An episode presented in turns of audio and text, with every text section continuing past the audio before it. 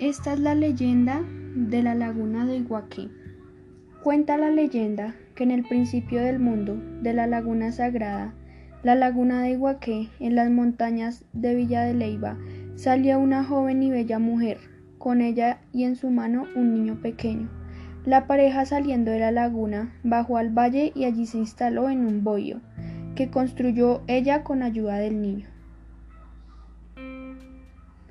La laguna de Iguaqué, caracterizada por su paisaje frío, alguna vez se llenó de flores y plantas de colores.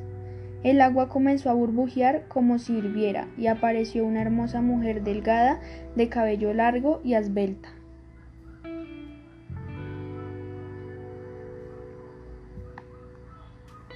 Cuando el niño creció y fue un hombre, contrajo matrimonio con Bachué. Tuvieron muchos hijos, pues en cada parto tenía cuatro, cinco, seis y hasta más. Primero se instalaron en la sabana y después recorrieron todo el imperio chipcha, poblaron cada rincón con sus hijos.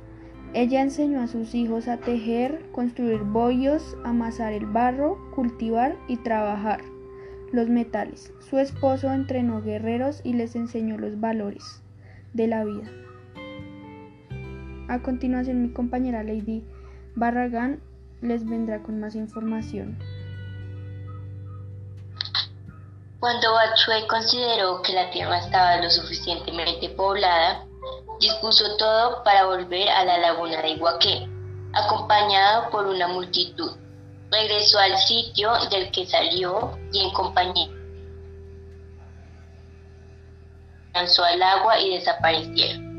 Tiempo después, Bachué y su esposo se convirtieron en una serpiente que salió de la superficie y la recorrió en presencia de todos, dejando como mensaje que siempre los acompañaría.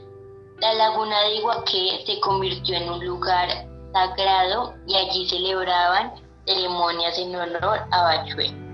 La sociedad chipcha se rigió por el matriarcador por eso el nombre del esposo es desconocido. La mujer era la encargada de transmitir las tradiciones y costumbres a los descendientes. Ella era considerada una diosa, pero además una maestra a quien debían el tipo de organización, las tradiciones y valores de su cultura.